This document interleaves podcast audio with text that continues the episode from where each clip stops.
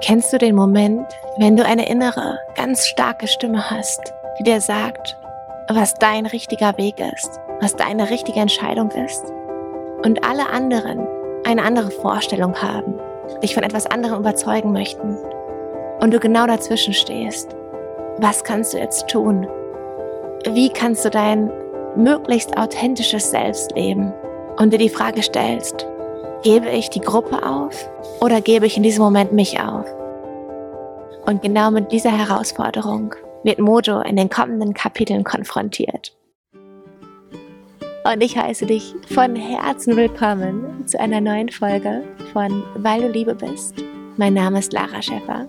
Ich nehme dich in die Arme und ja, Du hörst wahrscheinlich ein paar Nebengeräusche, mal ist es der Bambus, mal ein bisschen Vogelgezwitscher, mal ein bisschen Musik, denn ich nehme diese Folge aus der Yogaschala auf, in der ich gerade meine Yogalehrerin-Ausbildung mache, also eine weitere Ausbildung. Das heißt, dieser Ort hier ist so magisch aufgeladen und ich dachte, es gibt keinen schöneren Ort, in dem ich dich jetzt mitnehmen kann und ja, ich wünsche dir ganz viel Freude beim Abtauchen in die Geschichte von Mojo und wünsche dir tiefe und wachstumsreiche Erkenntnisse. Los geht's. Bedenken. Mojo sah sich um. Der Besucherweg führte in zwei Richtungen. Bundi hatte ihm geraten, nur nach links zu gehen, um die Herden der Antilopen und Zebras nicht aufzuschrecken. Wenn viele Tiere unruhig wurden, würden sie wahrscheinlich die Aufmerksamkeit der Nachtwärter auf sich ziehen, und bald hätte er die menschlichen Verfolger auf den Fersen. Nach links war nicht der direkte Weg zur Mauer, aber der sicherste. Mojo schlich den Weg entlang in Richtung des Hauses, in dem die Besucher tagsüber aßen und tranken. Vor dem grünen, achteckigen Gebäude warf eine Laterne ihr fahlgelbes Licht als ovalen Fleck auf den Boden. Mojo achtete darauf, im Schatten zu bleiben, während er das Gebäude umrundete. Die Eule hatte berichtet, dass die Mauer direkt hinter dem grünen Haus am besten vor Einblicken geschützt war. Schon kurz darauf stand er vor der mächtigen weißen Wand, die wie ein unbezwingbares Bollwerk vor ihm aufragte. Selbst wenn er sich auf den Hinterpfoten stehend nach oben gerecht hätte, wäre er nur ein Stück über die Hälfte gekommen. Gegen diese Mauer wirkte der Sprung über den Graben wie ein Kinderspiel. Die Eule hatte von einem breiten Baumstumpf an dieser Stelle berichtet, der als Absprungrampe dienen könnte. Doch nun, da er selbst davor stand, merkte Mojo, dass Eulen die Dinge offensichtlich in anderen Größenordnungen sahen als Löwen. Der Stumpf reichte ihm gerade einmal bis zum Knie und verschaffte, was die erforderliche Sprunghöhe betraf, kaum Vorteile. Auch die Mauerkrone wirkte unter freiem Himmel höher als der Ast des Baumes, aus dem Mojo geübt hatte. Ein Gefühl von Hoffnungslosigkeit keimte in ihm auf. Tausche Bedenken gegen Vertrauen, hörte er die Eule in seinen Gedanken sagen. Allein dein Gefühl bestimmt deine Wirklichkeit. Mojo wusste, wenn er jetzt den Zweifeln Raum gab, die ihm erzählen wollten, dass alles vergeblich war, würde er den Sprung nicht schaffen. Wenn er innerlich aufgab, war auch seine Zukunft dort draußen verloren. Die Mauer war nicht höher als der Ast. Genau genommen war eine Mauer sogar besser als ein Ast, weil man sich an ihr mit den Hinterbeinen abstoßen und nach oben drücken konnte. Eine Mauer war sehr gut. Außerdem stellten Mauern für Vögel ohnehin keine Hindernisse dar. Dieses Mal nahm Mojo nur einen kurzen Anlauf. Es kam jetzt auf die Höhe an, nicht auf die Weite. Er musste seinen Schwung kurz vor der Wand nach oben lenken und sich gleichzeitig mit aller Kraft abstoßen. Einen Schritt vor seinem Hindernis reckte er sich aufwärts, gleich einem Vogel, der der Sonne entgegenfliegt. Seine Vorderbeine wurden noch einmal zu Flügeln. Leicht und unbeschwert schwebte er in Gedanken bereits über die Mauer, als wäre sie nur zur Erprobung seiner Flugkünste da.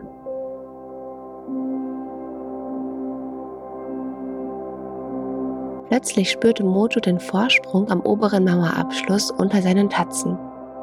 Instinktiv krallte er sich mit den Hinterpfoten an der Wand fest und schob sich mit aller Kraft nach oben. In diesem Moment war er kein Vogel mehr, sondern wieder ein gut trainierter junger Löwe. Ein paar Bewegungen später stand Mojo mit allen Vieren auf der Mauer.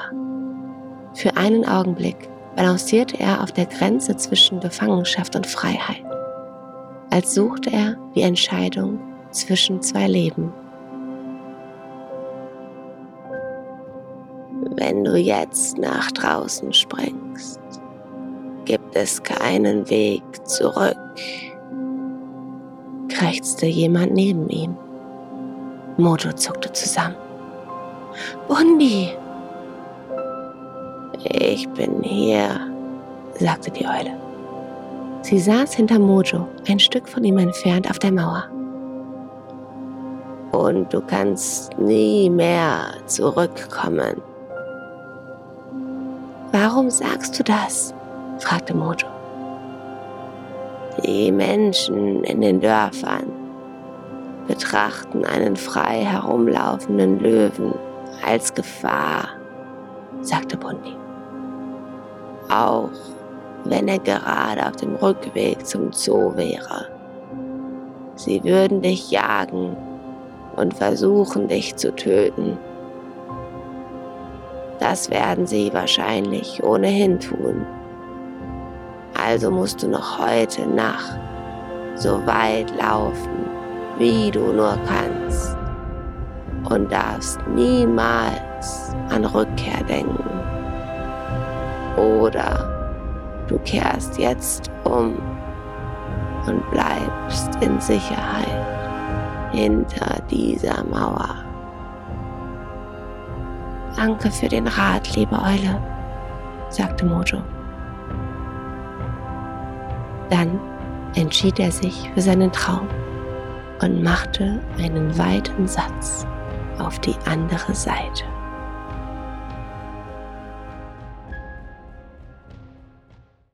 der neue Weg. Mojo lief in Richtung des Mondes, wie es ihm die Eule geraten hatte.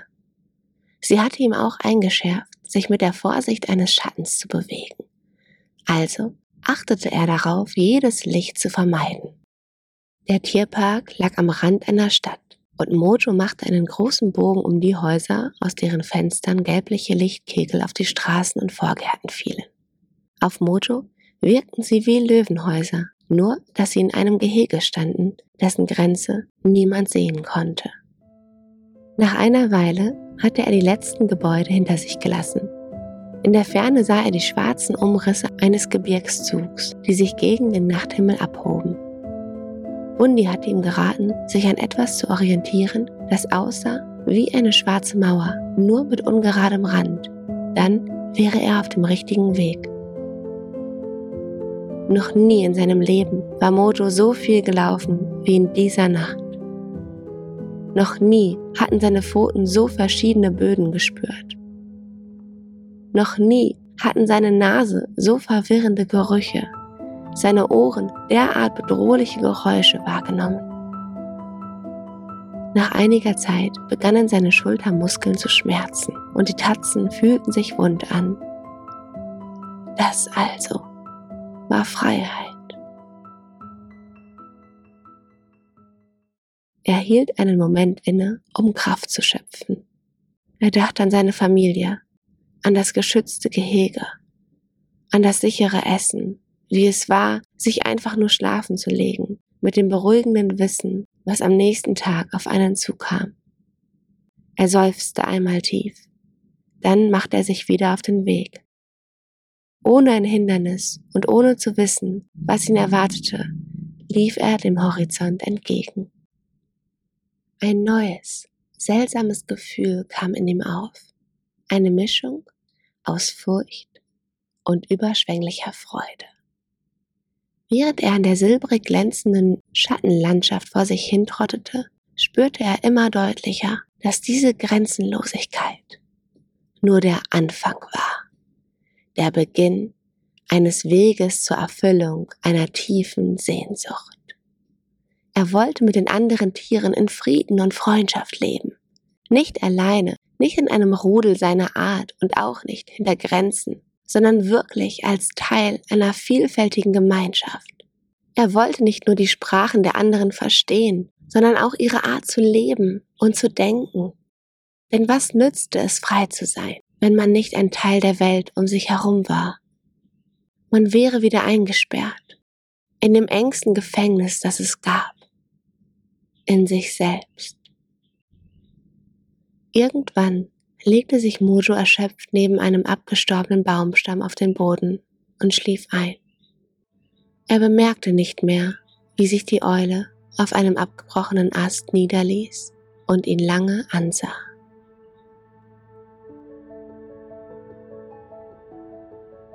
Hierzu ein Sprichwort aus Tansania. Ich zeigte dir den Mond und du sahst nichts als meinen Finger. Wow, das ist ein,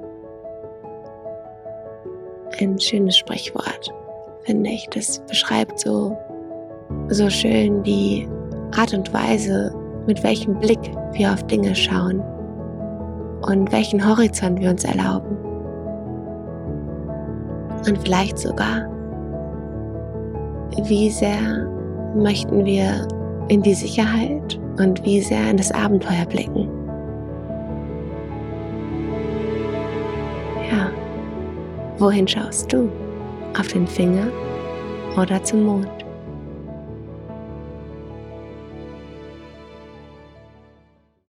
Das Rudel am nächsten Morgen wurde Mojo zum ersten Mal in seinem Löwenleben von den Strahlen der aufgehenden Sonne geweckt. Er lag schläfrig auf der Seite, blinzelte dem gelben Licht am Horizont entgegen, streckte sich ausgiebig und setzte sich dann auf. Erst jetzt entdeckte er die Eule. Guten Morgen, junger Löwe.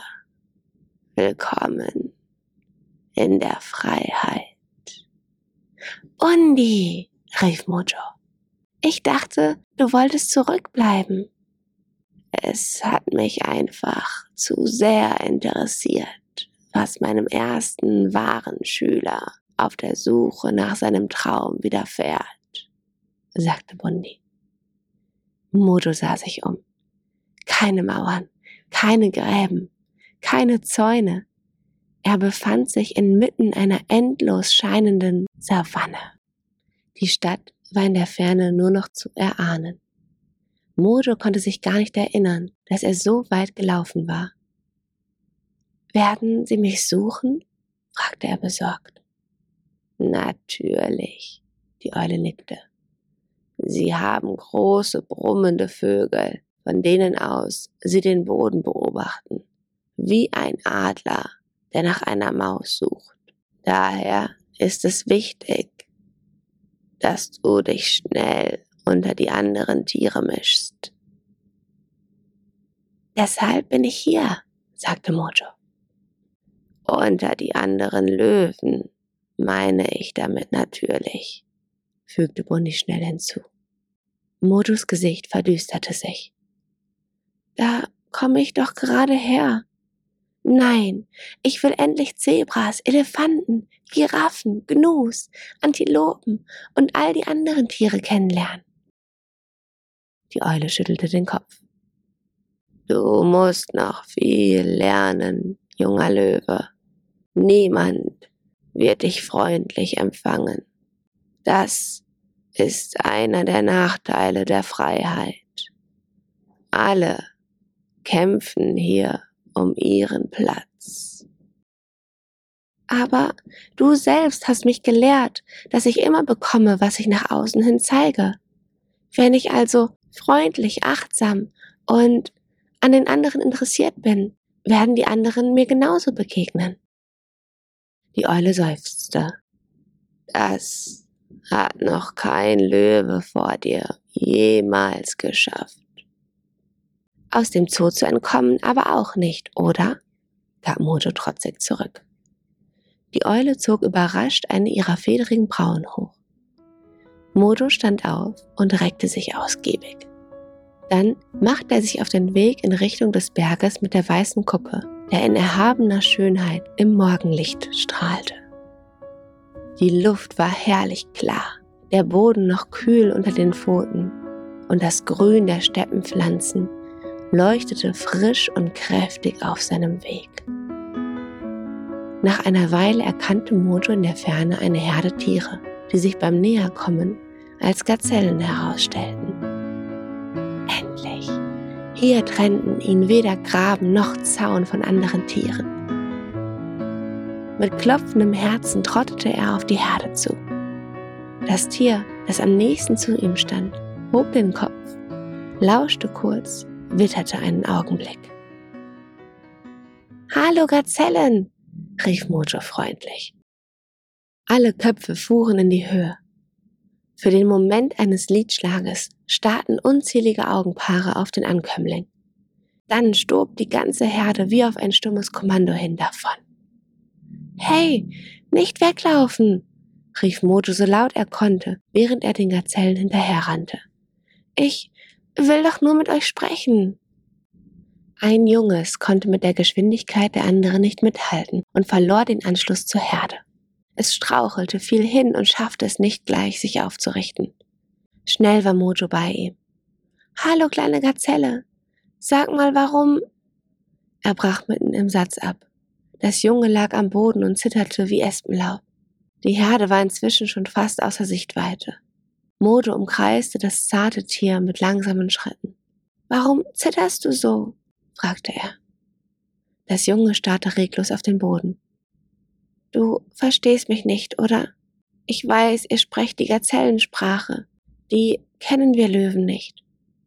Noch immer keine Regung. Aber ich bin hier, um deine Sprache zu lernen, erklärte Mojo. Stille. Zittern. Leises, schnelles Atmen. Mojo ließ sich vor dem Jungen nieder und sah es an. Bringst du mir deine Sprache bei? Zum ersten Mal wagte das Junge einen kurzen Blick nach oben.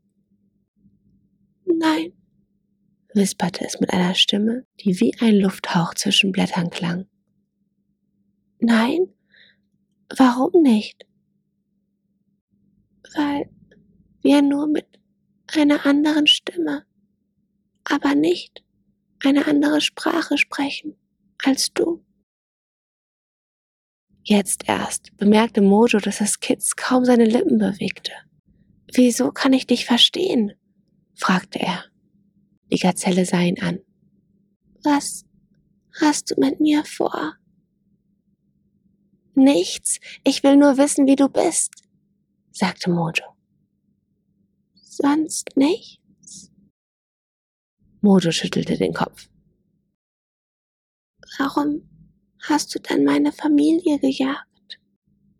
Ich habe niemanden gejagt. Ich bin nur gekommen, um mit euch zu sprechen. Du bist sehr merkwürdig, stellte das Junge fest. Ich weiß, sagte Mojo. Du bist doch ein Löwe, oder?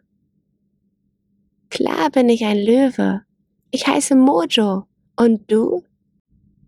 Ich bin Gabini und gehöre zu den Gazellen. Warum bist du nicht bei deinem Rudel?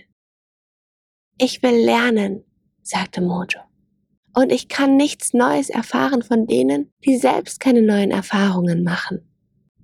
Gabini hatte sich etwas beruhigt. Ihr Zittern war fast verschwunden. Sie sah Mojo mit großen schwarzen Augen und unverhohlener Neugier an. Du willst uns also nichts tun? Mojo runzelte die Stirn. Was sollte ich euch tun wollen? Ich weiß nicht. Jagen vielleicht? Ach so, klar, sagte Mojo. Jagen habe ich lange genug gespielt, dort wo ich herkomme.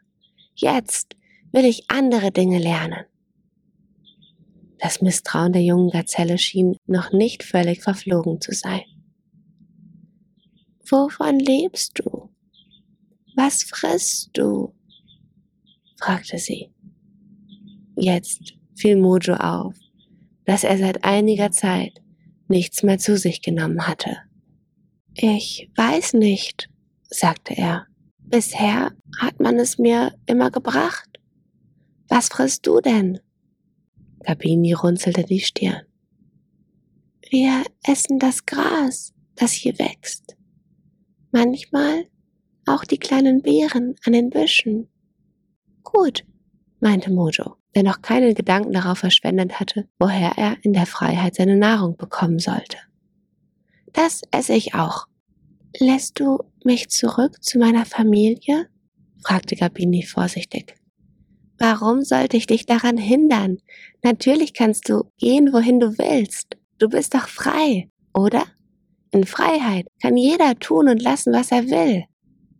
Das Kitz kam langsam wieder auf die Beine. Dann werde ich jetzt einfach gehen. In Ordnung?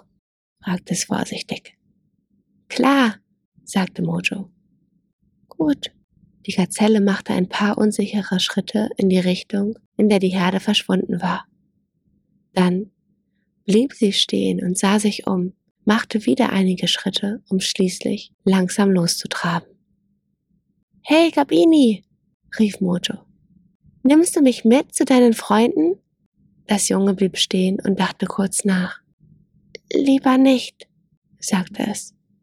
Sie würden dich nicht verstehen. So, und an dieser Stelle mache ich für heute eine Pause.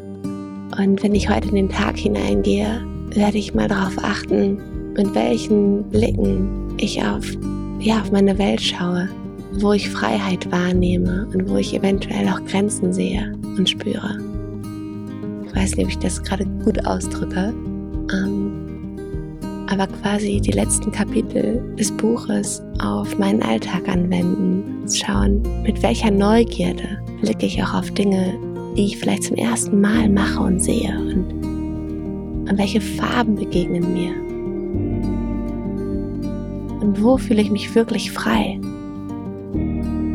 Ja, und ich bin so gespannt, wie es weitergeht. Vor allen Dingen, wie Mojo seinen Hunger irgendwann stillen wird und wie ich meine, wie dieser Naturprozess von Fressen und Gefressen werden, der ist ja irgendwo einfach präsent und wie Moto damit umgeht. Und ja, in dem Sinne, so schön, dass du zugehört hast. Ich umarme dich von Herzen und wünsche dir alles, alles, alles, alles Liebe und ein großes Gefühl von Freiheit in dir, weil du Liebe bist. Deine Lara.